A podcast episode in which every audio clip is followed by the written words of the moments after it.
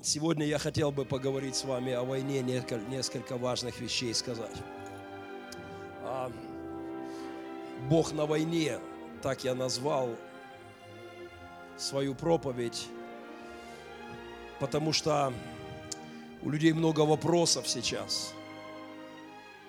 Знаете, когда все было хорошо, то мы не обращали внимания, но сегодня, а где Бог вообще? Где Бог? А это он как-то участвует в этом. Я специально взял провокационное фото, где батюшка освещает калаши. Я хочу напомнить, что в Донбассе у нас есть э, так называемая Донбасская православная армия. Это целый ряд ребяток, очень криминального вида по большинству, которые абсолютно убеждены, спасибо, Миша, они абсолютно убеждены, что они делают дело Божье, что убивая сегодня украинских солдат, они служат Богу во имя Великой Святой Руси, во имя русского мира, Новороссии, восстановления России, Третьего Рима и так далее. Где Бог сейчас и где быть христианину? Теология войны никогда нас не интересовала. Мы имели с вами привилегию жить в мирное время. Сегодня эти вопросы все чаще у нас буквально на повестке дня – у меня под окнами сегодня ночью ехал БТР. И периодически едят ребята с автоматами на броне. А, и когда я ложусь спать, а у меня окна открыты прямо на улицу, и я малой сегодня тоже приболевший, я его положил слева от себя, окно справа, потому что думаю, мало ли кто сейчас будет ехать на БТРе, шмальнут какой-нибудь шальной. Уже было в поселках, ехали пьяные спасатели Донбасса и просто стреляли по окнам домов Хохоча. Э, жуткие вещи, они стали реальностью. Э, от Бога ли это? Может быть, Бог играет в танчики, как наши дети. У меня сыновья играют в World of Tanks. Они очень любят эту игру в войнушки. Они э, водят эти танки. Может быть, Бог где-то там с высоты Вселенной просто ведет дивизии одна на другую, и ему это интересно. Э, давайте пару слов сегодня о природе войны, о том, что это и что нам с этим делать. Первое. Открываем начало Библии. Четвертая глава Бытие. Начало Библии. Мы находим первую войну в истории. И это война гражданская. И это война братоубийства. Четвертая глава, известная история, Каин и Авель. Э, и сказал Каин, э, 8 стих 4 главы, сказал Каин Авелю, брату своему, пойдем в поле. Он затеял зло, а, он планирует, если хотите, говоря сегодняшним языком масс-медиа, провокацию. Он говорит, пойдем в поле, брат, надо обсудить. И в поле, представьте вообще картину, первый раз в жизни умирает человек. Первый раз в истории мира. Первый раз мать отец рыдают возле своего сына, его убил брат. Они вообще еще не видели смерти. Они еще не совсем понимают, что это, что это, как это может быть. А, это была первая война уже в самом начале Библии. И давайте поймем, кто источник этой войны. Если мы перевернем страничку назад, третья глава, 15 стих, здесь сказано о вражде, э, которую положу вражду между тобою, сатана, и между женой, между семенем твоим и семенем ее. А, вражда сатаны по отношению к Божьему творению, к человеку. Бесовская ненависть, которая увлекает людей и вдохновляет людей убивать других людей. А, сатанинский план подбрасывает мысли, подбрасывает идеи, планы, захватывает людей в свою волю, увлекает их и ведет их в кровавое братоубийство. Давайте перескочим прямо в конец Библии. Книга Откровения. Войной началась история, и войной она закончится. 16 глава книги Откровения. Откройте вместе со мной. читаем последние события в истории мира. И 16 глава, давайте, к примеру, с 14 стиха. Здесь сказано о бесовских духах, которые творят знамения, выходят к царям земли, бесовские духи, 16 глава Откровения, 14 стих, выходят к царям земли, всей вселенной, чтобы собирать их на брань, на войну. Начало истории. А, сатана вдохновляет Каина на братоубийство. Конец истории. Сатана вдохновляет царей земных политических лидеров по всему лицу земли. Бесовские духи забирают их мозги, забирают их волю, их умы и бросают их на войну. Это описание последней, самой жуткой войны, не знаю. Будет ли она третьей мировой или четвертой, не знаю.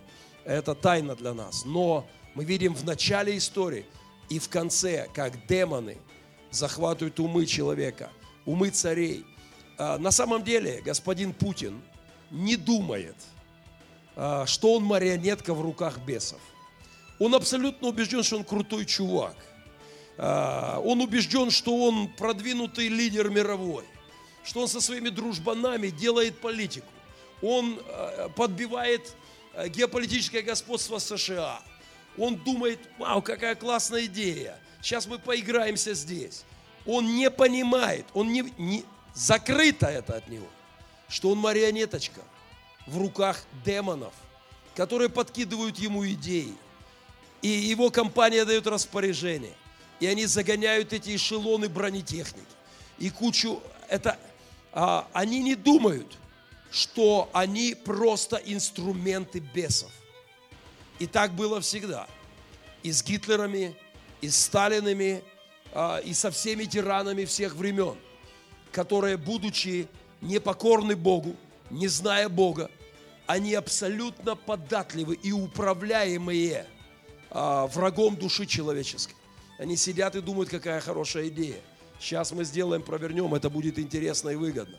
А просто демоны влияют на их действия и, и заваривают страшное кровавое месиво в наших с вами, наших с вами странах. Я хочу напомнить, что Армагеддон и Апокалипсис – это не только название фильмов э, в массовой культуре э, кинематографа, что это наши библейские христианские термины, которые описывают страшные военные события последних времен. И слава Богу, описывает возвращение нашего царя, который победит все зло на земле, а все бесовское, все бесовские силы будут скованы, и люди перекуют мечи, оружие – на орала, на, на плуг, на, на посевные. Мы, люди перестанут воевать. Демоны будут, не будут иметь больше силы. Люди будут рас, растить своих деток. Люди будут воспитывать своих внуков. Люди будут радоваться жизни, наслаждаться красотой творения Божьего и не будут убивать друг друга. А, мне хотелось бы сказать, что нам не стоит удивляться войне – Иисус, не я, говорил так, то, когда услышите о войнах и смятениях, не ужасайтесь. И поэтому надлежит быть. Поймите, ничего, ну как бы ничего нет в войне неожиданного. Война была всегда, почти всегда. Нам не нужно этого пугаться, просто мы избалованное поколение. Один математик посчитал, что из четырех тысяч лет истории в лучшем случае было 268 мирных лет. Я сильно сомневаюсь, что эта цифра правильная, потому что многие локальные войны, они просто не попали в общую мировую историю. Но даже если так, то это 7% без войн. Знаете, я прожил 46. Это уже точно больше 50% в моей жизни. При самом добром раскладе.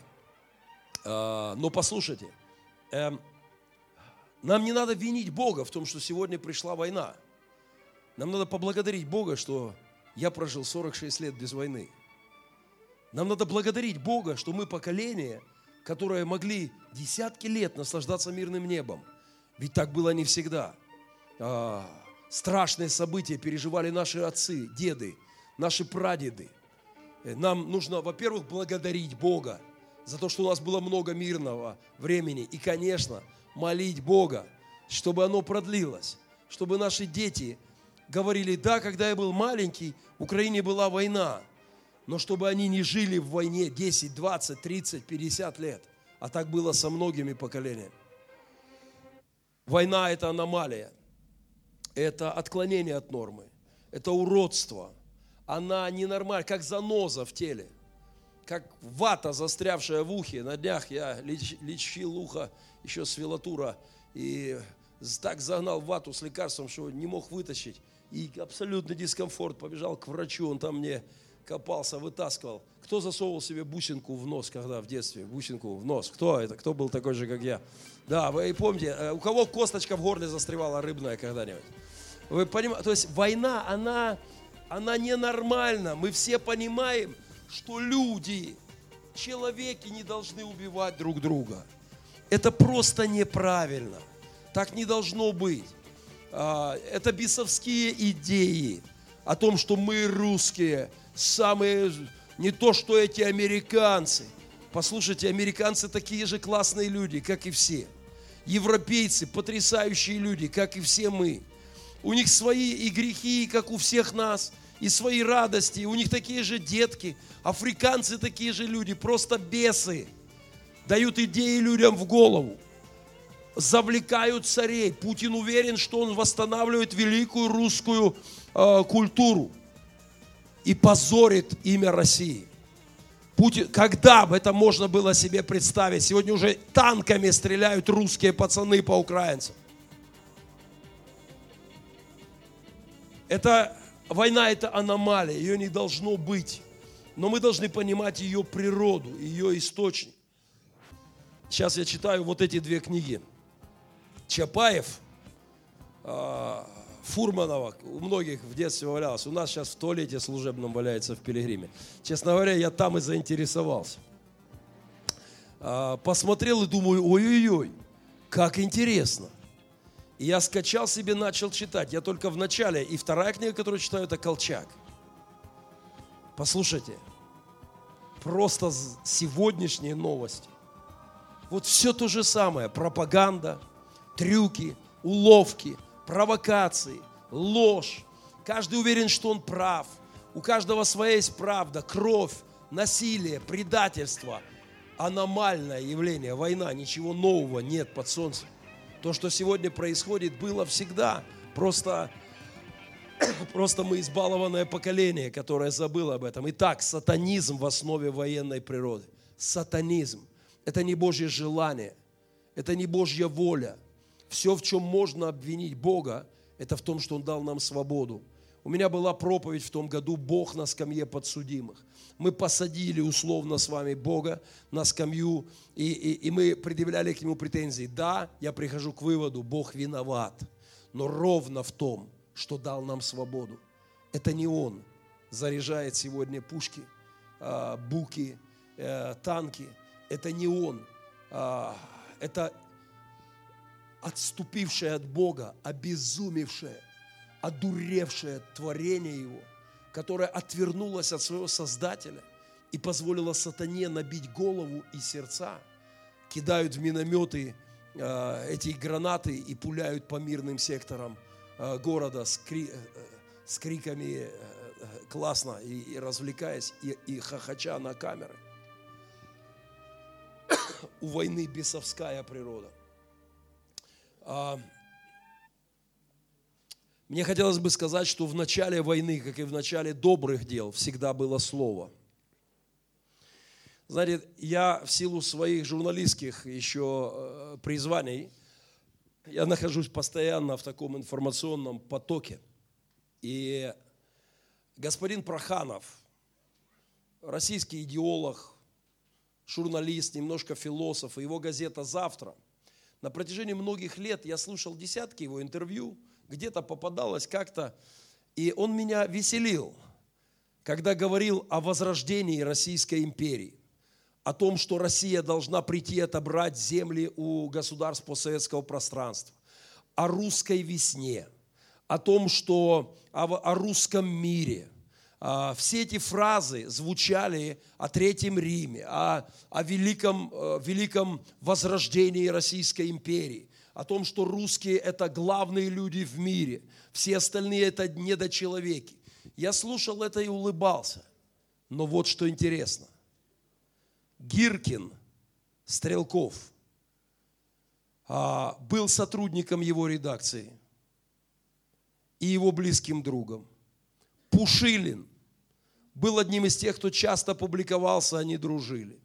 Бородай был одним из его друзей, э, который писал тоже в газете. Они, они вы понимаете, было слово, дьявольское слово, бесовское слово. Они этим словом сеяли, что мы русские люди, а западные украинцы не люди. И люди уверовали в это. И поэтому им стало легко разряжать в пацанов Западной Украины автоматы. А заодно и во всех с Восточной, кто считает, что э, можно вот, вот так, э, кто считает, что не, нельзя захватывать землю и убивать людей. Всех бендеровцами, всех фашистами. Слово злое, бесовское, дьявольское слово. Я хотел бы чтобы мы помнили, церковь, наша с вами ответственность говорить слова любви, говорить о том, что перед Богом все народы равны. Слышите? Я люблю американцев. Они люди не хуже нас, а по многим параметрам лучше. По крайней мере, улыбаются точно лучше. Это добрые, искренние, веселые люди. Я люблю европейцев. Я был во многих европейских странах. Это не люди второго сорта. Вежливость, улыбка, поддержка, помощь. Я проехал всю Европу, мне гаишник, я не там припарковался, подъехал, говорит, простите, пожалуйста, надо чуть-чуть перепарковаться. Заехал домой, и наши пошли доить один за одним. Они не хуже. Они не хуже и не лучше, наверное. Мы все люди. У нас одинаково. Нам надо говорить это. Нам надо говорить, что по-христиански э, верить в ценность любого человека, говорящего на любом языке. Когда сатана говорит людям свои вещи, а потом они в них уверуют, и он берет их в свою волю, и они идут и убивают. Церковь должна говорить.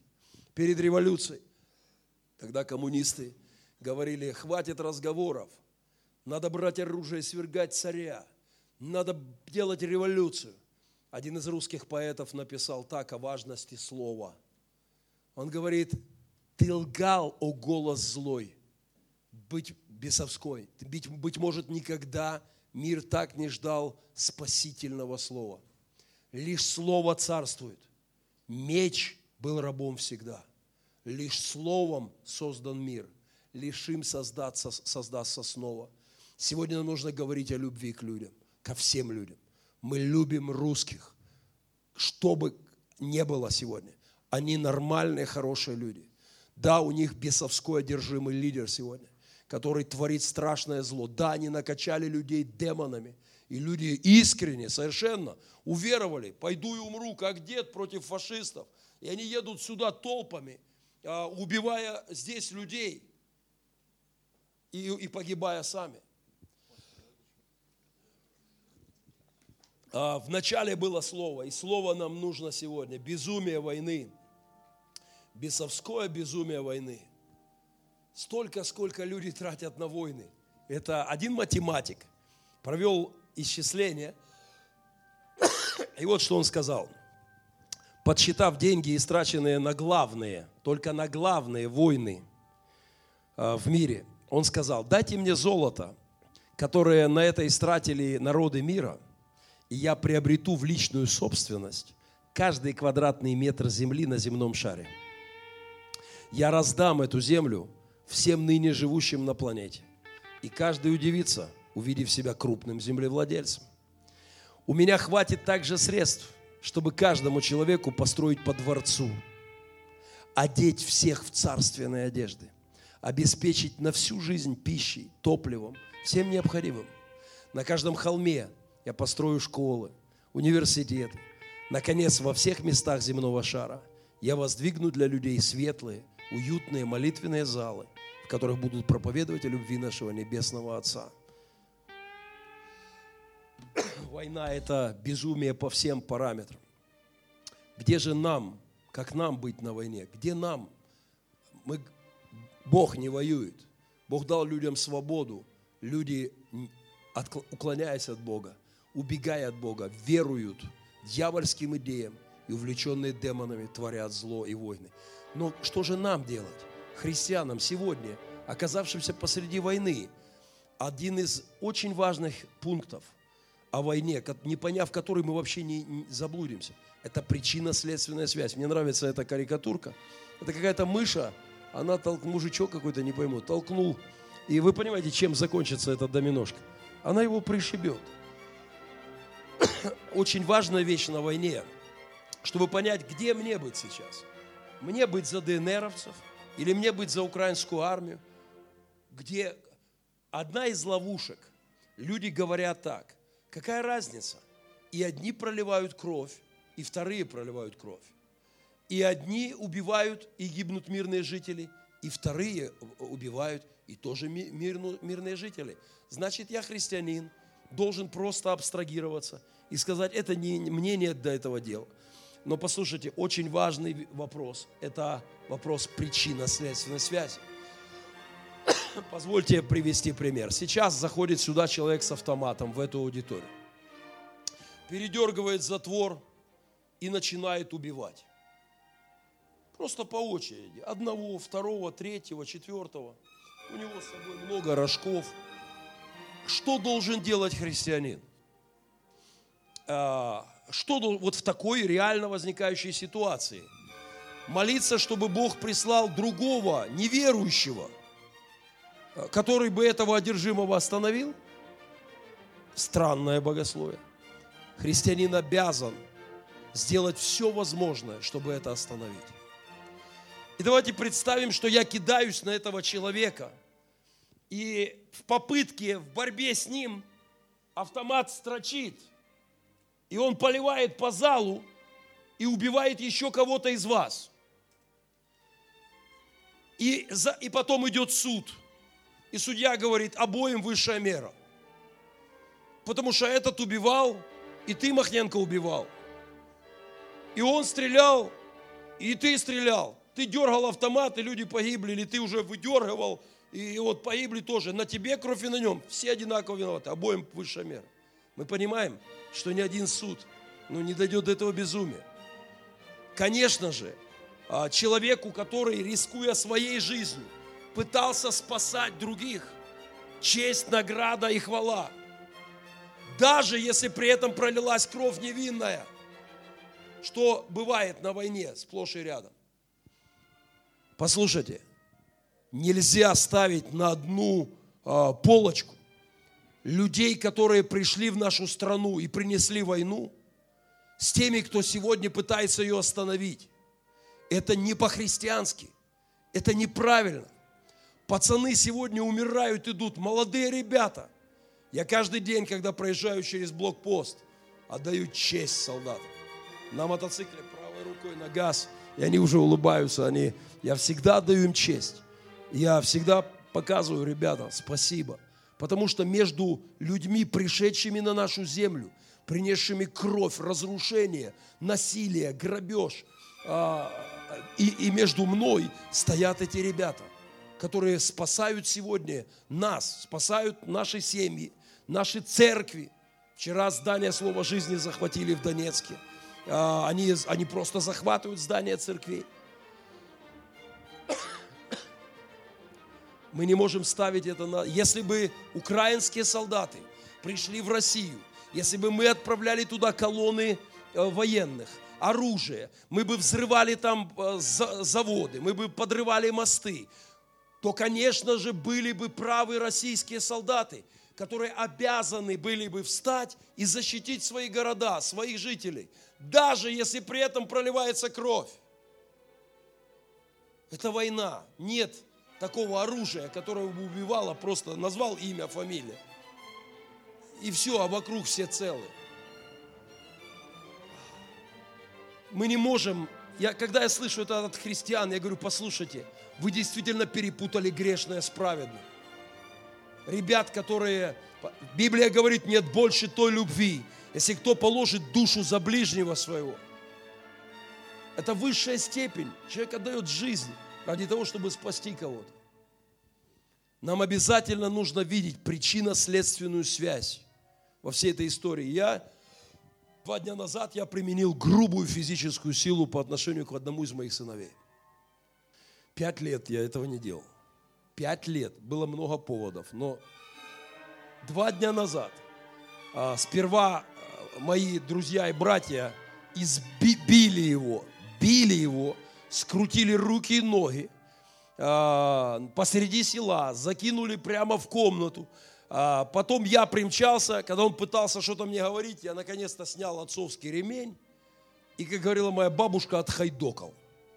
Так что даже потеки остались. Знаете так, вложился. Но послушайте, я не хочу объяснять, почему и зачем. Но я точно знаю, я поблагодарил ребят, сказал спасибо, ребята. Спасибо, потому что они остановили жуткое зло. Ну, кто знает, у меня пацаны непростые. Я не буду вдаваться в подробности, но у меня пацаны очень непростые. И один из них натворил делов, и его понесло. И, и мы обязаны были остановить зло. Слава Богу. А, сейчас уже все улыбается, бегает уже, все нормально. Батя, прости, все, спасибо, наконец-то, аллилуйя. Понимаете, то есть применение силы – чтобы остановить зло, это власть не напрасно носит что? Меч. Чтобы наказывать делающего злое. Понимаете, власть мечом нельзя отлупить по заднице. Мечом можно изрубить в куски. Власть обязана останавливать злодеев. И даже если при этом проливается кровь, власть должна останавливать. И я очень благодарен, что в Украине появляется армия, которая остановила это безумие в моем городе. И сегодня во многих городах останавливает ад, в который какие-то странные люди с бесовскими идеями о своем превосходстве, с нацистскими, дьявольскими идеями пришли в нашу страну. Одна из специфик войны, и мы должны понимать, что у нее есть бесовской привкус, это вера дьявольской лжи вместо истины. И вместо любви люди верят лжи. Послание к фессалоникийцам говорит, что когда люди не принимают истины для своего спасения и любви, они, Бог посылает им заблуд, действие заблуждения, они верят лжи. Человеку, я разговариваю с людьми, говорю, послушай, что ты мне рассказываешь, что американцы не люди? Я, они, они такие же люди, как и мы. Не надо мне рассказывать, что европейцы какие-то люди второго сорта или африканцы они в каких-то параметрах лучше, чем мы. Ну, в баскетбол лучше играют, я не знаю, африканцы. Поют, танцуют лучше, чем мы, точно. Э, русский даже когда напьется, не может так станцевать, как африканец в любое время. Дети просто, это что-то...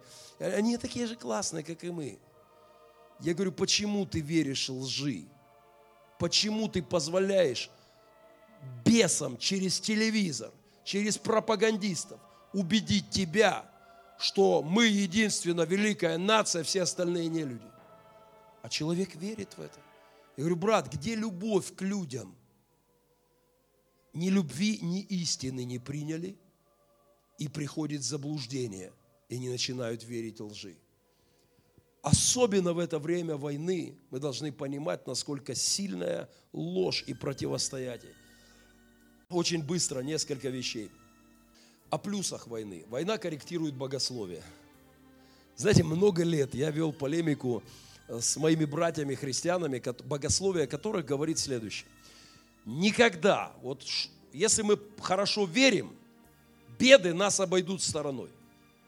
Вот если у тебя настоящая вера, твое имущество не коснется, с тобой всегда все будет хорошо, тысячи падут вокруг тебя, а ты будешь целый. И знаете, это хорошее богословие – но война его корректирует. Потому что погибают и верующие, и неверующие. И ты понимаешь, что звучит это богословие красиво. Но война приходит и не спрашивает. А, Сергей Петрович, погибший в нашем городе. Его маленький сын, на, на неделю разница с моим Семеном. Когда он вернулся домой, говорит, а что с вами, вы все заболели? Ему говорят, папа на небе, он не понимает. И только на следующий день, когда в церкви кто-то сказал, рыдает церковь, говорит, вы знаете, что вчера убили пастора, малыш вскочил и заорал, кто убил моего папу? Так хотелось бы, чтобы это богословие было правдой, чтобы все беды обходили христиан. Но сегодня уже много погибших христиан. Война корректирует богословие. Евгений Федорович звонит и говорит, знаешь, снаряд, говорит, упал из Горловки, упал посередине улицы. Церковь разнесло, а пивбар нормально стоит целый. Понимаете, э, корректирует богословие. А, подправляет немножко наши теории. Когда мы говорим, наше имущество никто не тронет, а когда позабирали у пасторов и здания у церквей, и машины, и имущество, все. Понимаете, это плюс войны. То есть мы понимаем, нам не обещана жизнь без скорбей. Но нам нужно проявлять веру посреди скорбей. А, война как лакмус – у кого из вас были эти опыты химические? В школе ваш химик не пропил э, пробирки. У кого были, кто знает, лакмус? А, когда нейтральная среда, кислотная или щелочная. И знаете, война, она проявляет. Человек с хорошим сердцем, с добрым Божий человек во время войны проявлять будет жертвенность, любовь, служение, сострадание, соболезнование. Негодяй пойдет наживаться – пойдет грабить, насиловать, потому что все, война спишет. Война как лакмус, и это плюс. Она проявляет негодяев, а, выявляет как и героев. И это, это плюс войны. Во время войны рушится ублюдочная культура потребления. Э, вот этот цикл живем, чтобы купить, заработать, купить, заработать, улучшить, заработать. И вот этот мирок, который мы лепим – приходит война, и он рушится. И очень многие люди сегодня, кто остался и без домов, и без жилья, и без зарплат, и весь привычный мир рухнул, в этом есть плюс. Как это ни странно звучит, но если этот весь наш мир, и в нем нет Бога, если человек сделал вот этот жизненный цикл э, Богом, то война приходит и напоминает. Есть жизнь и смерть, и она совсем рядом. Есть главные вопросы, и ты должен дать ответы. А, ты должен оторваться от этого дьявольского круга и поднять свои, а, свои очи к, к небесам. Я хотел немножечко, один, хотя бы чуть-чуть прочитать вам. Это так э, важно сказано, и чуть-чуть вернусь.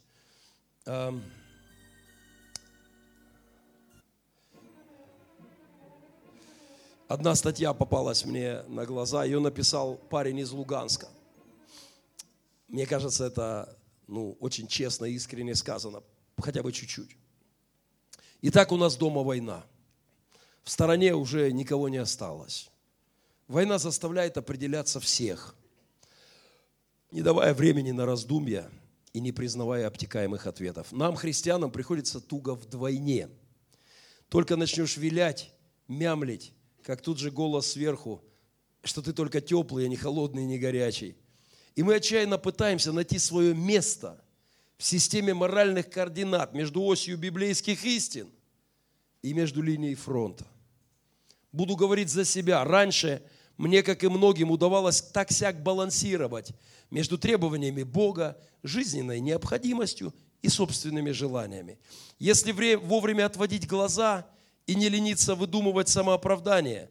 Вечные библейские императивы становятся удобными, как старое просиженное кресло, привычно и не давит. Но пришла война, и все стало всерьез.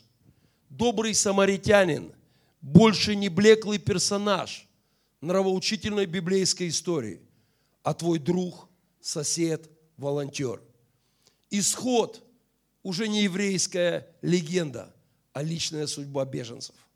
Положить душу за друзей своих не только можно, но и нужно, если повестка придет. А с шестой заповедью что делать будешь? А вторую щеку подставишь. Война тычет свой опросник в лицо. Тормошит, требует немедленных ответов. И мы в лихорадочной спешке пытаемся подобрать побольше библейских цитат, которые позволят нам спрятаться от всего этого ужаса. Но ничего не выходит. В наступившей тьме в скважину не попасть, и ключи выпадают из трясущихся рук. Война не открыла нам нового мира – она просто напомнила нам, христианам, каким этот мир является. Бесы были здесь и раньше. Только теперь мы научились различать их шум, э, в шуме толпы цокот их копыт, как и шелест ангельских крыльев.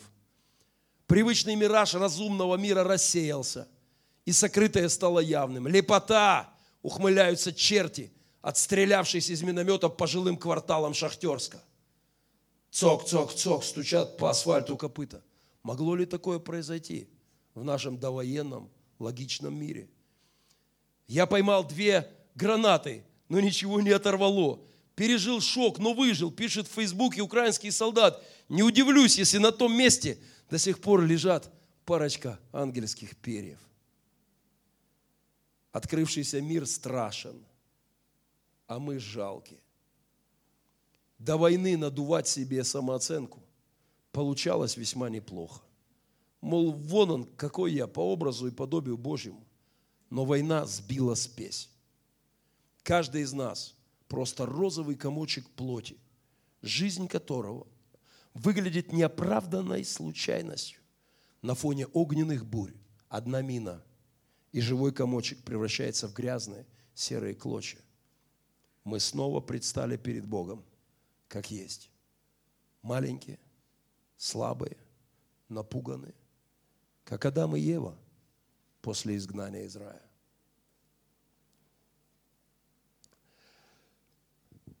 Конечно же, разговор о войне не может обойтись того, что христиане должны всегда понимать. Война часто наказание за грехи людей. Мы виноваты. Мы виноваты что не так сильно кричали о любви, не так сильно проповедовали, чтобы в Донбассе уверовать в то, что западные украинцы, люди второго сорта, не смогли. Мы слабо проповедовали, что люди не смогли услышать бесовское вторжение в умы и уверовали в дьявольские истины и позволили повести себя дьяволу в кровавое месиво. На нас есть грех. Мы слабо молились. Мы слабо молились и, и допустили это. Может быть, мы не до конца были, были заняты своими суетой и заботами. И на нас тоже есть грех. И война должна нам напомнить об этом сегодня. Я хочу, чтобы в завершении этого собрания пастор Евгений повел молитву покаяния. Сегодня во всех наших церквях молитву покаяния для всех нас. Прости нас, Господь за прегрешения наши, за то, что не так, может быть, горячо любили и искали Тебя, за то, что, может быть, привыкли к комфорту, уюту в жизни, к мирному небу и не так поняли, не осознавали свою зависимость от Тебя. Этой молитвой обязательно закончите собрание через несколько минут. Последнее, что я скажу, убегая. Люди открываются для Евангелия в это время. И это абсолютно важно. Я сегодня беседовал с этим парнем, который лежит простреленный там у нас в Адапе, весь в этих бинтах и какие-то здесь аппараты на нем. И говорит, я так рад, что я в Доме Божьем. Никогда в жизни он не был в церкви. Сегодня церковь заботится о нем. Поет, кормит, таскает из-под него утку. Э, молодой пацан. Знаете, я уверен, что даст Бог ему здоровье, он уже как-то начинает шевелиться, позвоночник вроде бы ну, не поврежден, но не, э, он не парализован. Руки наработают, ноги, просто пока все медленно. Я знаю сегодня тысячи людей, которые поняли, что значит церковь в это время. Когда церкви вывозили, церкви принимали, церкви заботились. И я уверен, что для громадного количества людей на блокпостах – и с одной и с другой стороны читают молитвословы, И ДНРовцы прячут их у сердца, и украинские солдаты прячут их у сердца и читают. Люди вспомнили, что есть Бог на небе. И нам важно сейчас говорить как никогда. Война – бесовская затея. Люди поддались провокации дьявола и бесов, бесами водимым политикам, которые накачали ненавистью, бросили людей в, в кровь, просто в жуть. И нам нужно молиться и понимать, что эти духи злобы, они, их не видят люди. Церковь должна видеть их. А, нам надо любить не только солдат наших, украинцев, нам надо любить ДНРовцев. Они в объятиях сатаны, в объятиях мозги промыты, пропаганда, ложь. А, нам нужно молиться, чтобы они как можно быстрее сложили оружие, вернулись по возможности, вернулись к своим семьям, к своим деткам, к своим мамкам. Я уверен, что в церквях мы увидим немало ДНРовцев со временем, бывших, кто будет склонять колени и молиться Иисусу и скажет, Господи, спасибо, что Ты просто разум мой освободил. И, и, и люди, будут, люди переживут свободу от Христа. Нам нужно молиться об этом. Бог не играет в войну. Бог плачет на войне. Он плачет. И нам с вами нужно, нужно в унисон с Его сердцем. Давайте все-таки мы встанем, я хочу хоть немножко помолиться с вами.